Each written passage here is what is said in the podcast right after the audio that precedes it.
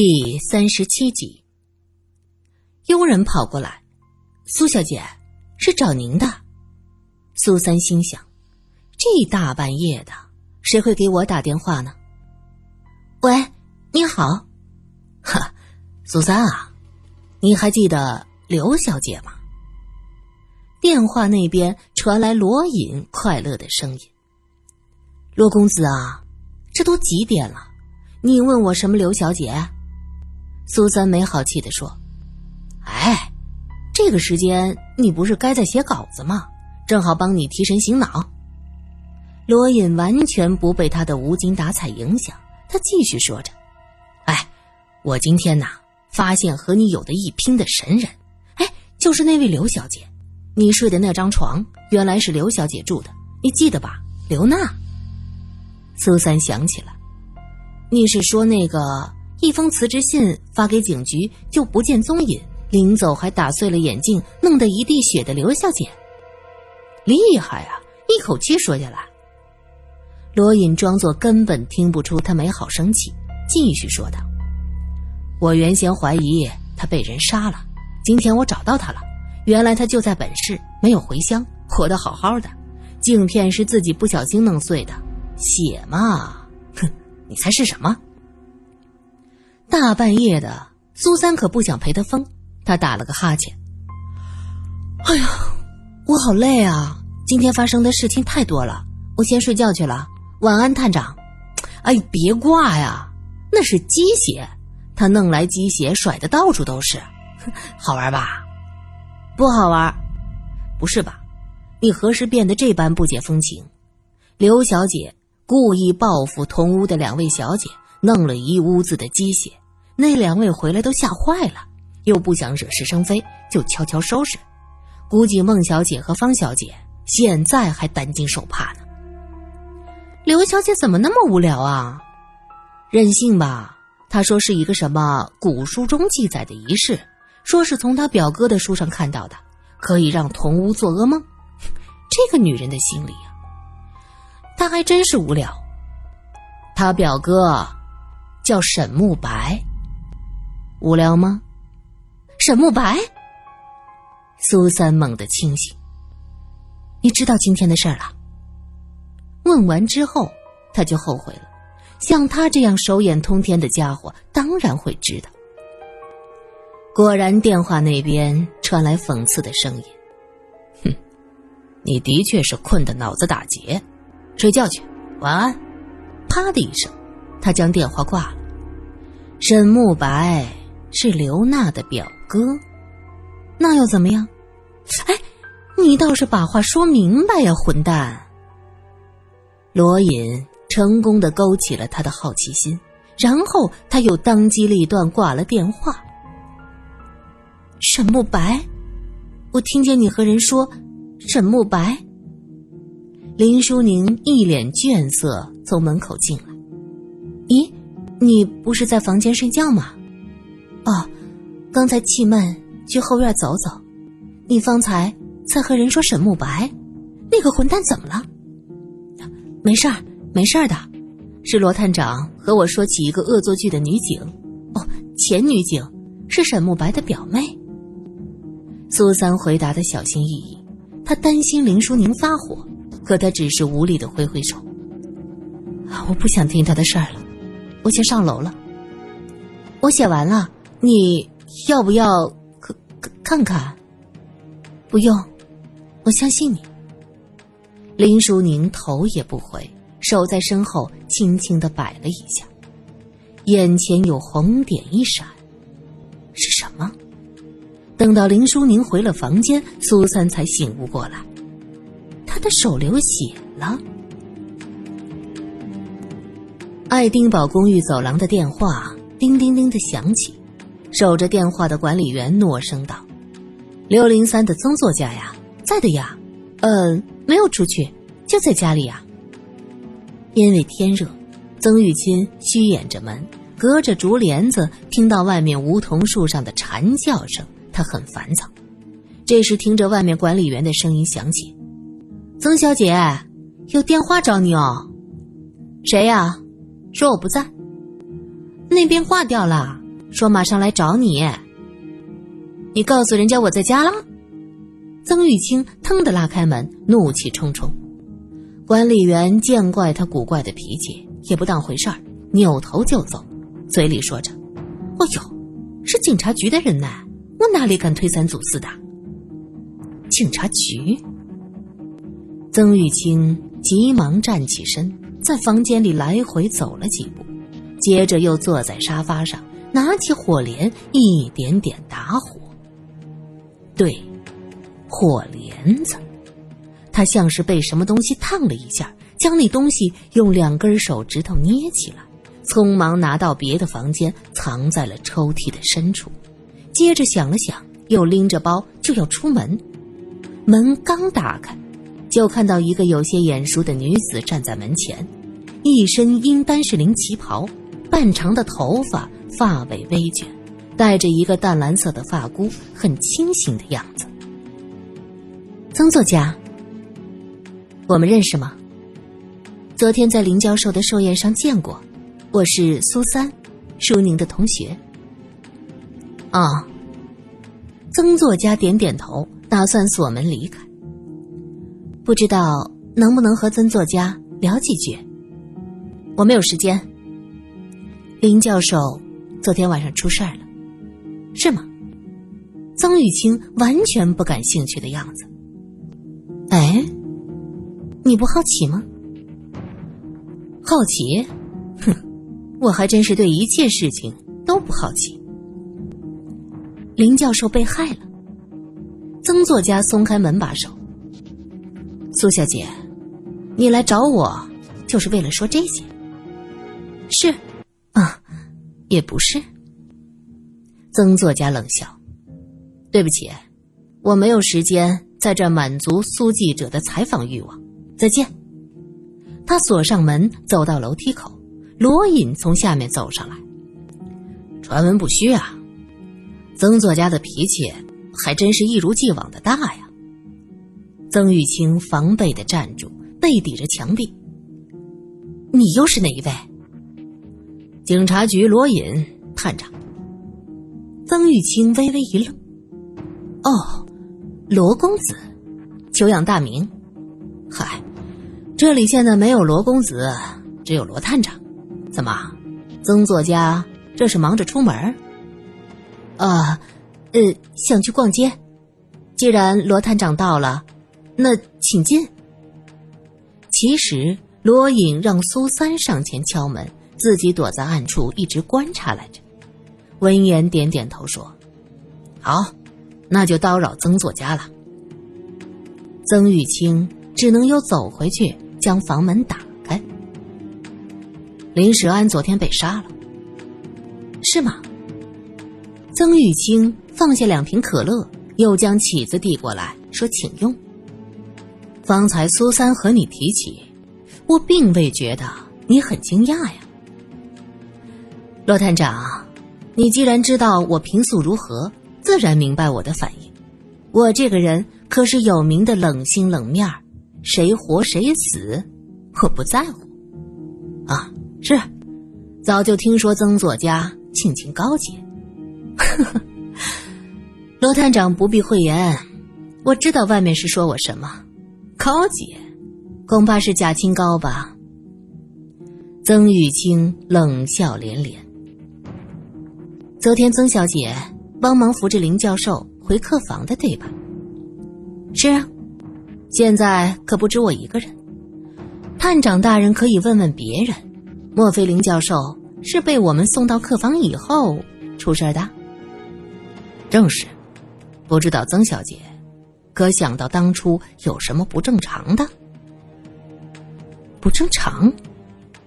曾玉清仔细的想了想，说：“我当时觉得林教授有点奇怪，他平素身体是不错的。”怎么一下子就气成了那样？走路还很费劲，而且明显手脚用不上来，嘴巴有些歪斜。我当时想和他说话，可他神情呆滞，完全不知道我说什么，就不住的点头。后来，曾玉清陷入了回忆。我扶着他的左手，林太太扶着右手，肖先生跟在林太太身后。刚走几步，我就觉得教授身体很重，于是范先生过来帮忙。我和林教授说了几句话，他不住的点头。这时我就看到他的嘴角有些歪，还滑下了口水。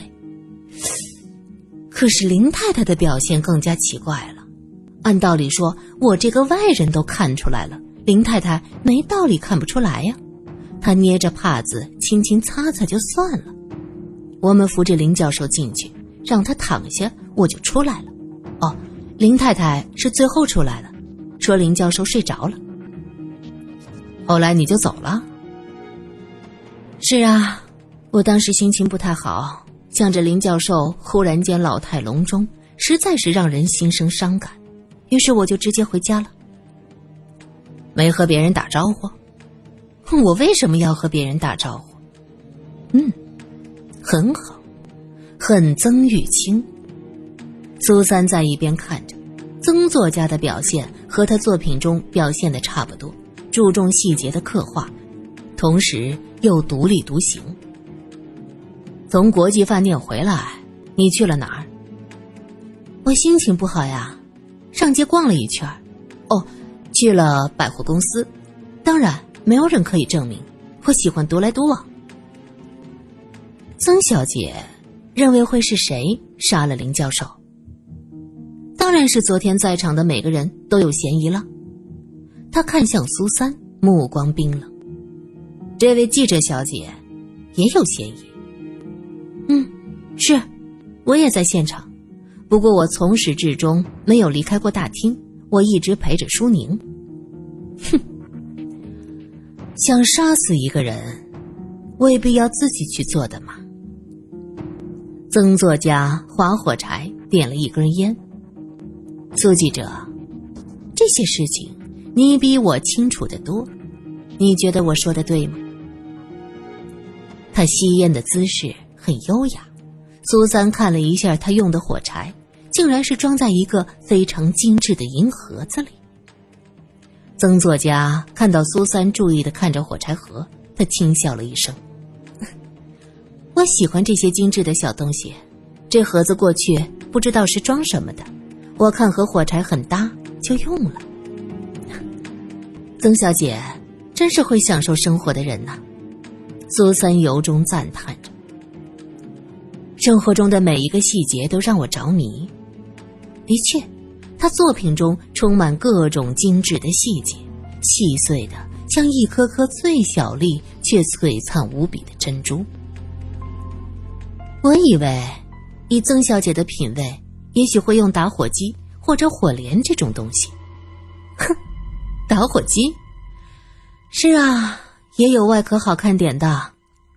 不过洋人的玩意儿，不过是占点奇巧淫迹的便宜。论精致程度，和咱们老祖宗的东西差得太远了。临时用用，应应景罢了。当然，这玩意儿也是洋人来的，要不怎么叫洋火呢？罗隐不想听他高谈阔论，刚要转移话题，却突然见苏三吸了一下鼻子。罗隐心想：莫非他又发现了什么？果然，苏三问道：“ 我怎么闻到了火石的气味？火石？那是什么？”曾作家脱口而出。苏三笑了。曾小姐，不会连火石都不知道吗？那天我送给林教授一个火镰，银子制的，镶着玛瑙和绿松石。哦，想起来了，也许这楼里有人用那玩意儿，或者你闻错了。苏小姐能闻到这些气味，就和某个女人嘲笑我的那些话有些类似。哦，嘲笑曾小姐，哪位啊？罗隐问：“谁都不想揭自己的伤疤，偏偏我们这位曾作家是与众不同的。”他优雅的吐出一个烟圈。太平洋里淹死一只鸡，沪上人吃黄浦江的自来水，便自说自话，说是喝鸡汤。这楼里谁家用个火石，都能被苏小姐闻出来。这自来水，可不就是鸡汤吗？他一字一句的念出来，有点冷冷清清的味道。苏三一愣：“曾小姐，不用为不相干的人生气。哼，自是不相干的，看谁笑到最后便是。你说呢，苏小姐？”从爱丁堡公寓出来，罗隐问道：“你觉得这个曾作家有没有嫌疑？”“有一些，我的确闻到了火石的气味。”他却不承认家里有火石这种东西。哼，我对你这赛过贝贝的鼻子是真佩服，五体投地呀！而且以他的性格，今天对咱们说的话是算多的，尤其最后的自嘲，有点顾左右而言他的意思。就是啊，我还在奇怪他为什么自揭伤疤呢？赛贝贝，哎，这绰号如何？考虑一下，大探长，咱们说说刘娜吧，她怎么能那么恶作剧呢？两个人下着车，说笑着就进了警局。喏，看看，说曹操，曹操到，那不就是刘娜吗？罗隐指着对面走过来的女子，那女子一脸的惊恐，脸上还带着泪痕，看到罗隐。就像见到了救命稻草，跑过来，声音沙哑着：“罗探长，我要报案，我表哥被人杀了，头，头不见了。”他表哥，苏三惊呆了：“天哪，那不就是沈慕白吗？”案发现场是茂名路上的一个公寓里。这个公寓有五层，沈慕白住在四楼的一个单位。站在阳台上，能看到不远处宏伟的华茂公寓。死者伏在客厅沙发的边上，像是刚站起身就被人攻击，头不见了，地毯上一汪子血。因为天热没有开窗，苏三站在门前就闻到一阵阵的腥臭味。他拿出手帕堵住鼻子，站在阳台上的罗隐转过身来，看到他捂鼻子，眉毛一扬：“怎么样，有没有什么特别的气味？”“，这里除了血腥就是臭味，怎么会这么臭？尸体腐烂的这么快吗？”报案人刘娜听到“尸体”和“腐烂”的字样，她忍不住低声哭泣起来。苏三最怕看到这种淑女型的哭法，小声又缠绵，看得你跟着抓心挠肺又无可奈何。从这点看，苏三倒不像是个女人，至少不是个淑女。她很少会流泪，自然也不会这样轻柔缠绵又烦恼的哭了。罗隐走回客厅，小娜、苗一已经勘察完了现场，见罗隐走过来。急忙齐齐汇报：颈部切口参差不齐，很明显没有顺手合适的刀具。我猜可能是用那里的，喏，大一点的水果刀。小娜指着沙发上的果盘，那儿有两个梨子，一个苹果。苏三急忙去墙角的垃圾桶，果然看到里面有削下的果核，还有果皮。我们把这套房子里里里外外找遍了，根本就没有开火做饭的痕迹，没有菜刀。看腹部这个伤口，应该是一把大一点的水果刀。小娜解开死者的衣服，指着伤口说：“嗯，你观察的很仔细。杀死死者和切割头部的可能是同一把刀。如果是临时起意杀人，那么极有可能就地取材。”的确是这样，垃圾桶里有果皮，手法还削得不错呢。苏三举手汇报。刘娜毕竟也做过几年警察，大着胆子看着死者腹部的伤口，她突然咦了一声：“怎么了？”小娜问。“我表哥小时候做过阑尾炎手术的呀，怎么没有疤呢？”死者多大时候做的手术？十岁吧，我想想，对，是他十岁那年，读教会的寄宿学校，半夜肚子疼，被送到了医院。当时我姨妈正好在我家，接到学校的电话都吓哭了。别看我那时才六岁，可我记得很清楚。虽然我过去从来没有见过那道疤，但是我知道他做过手术，这里应该有道疤的。哦，那这么说，死者不是沈慕白？在一边拍照的苗一也愣住了。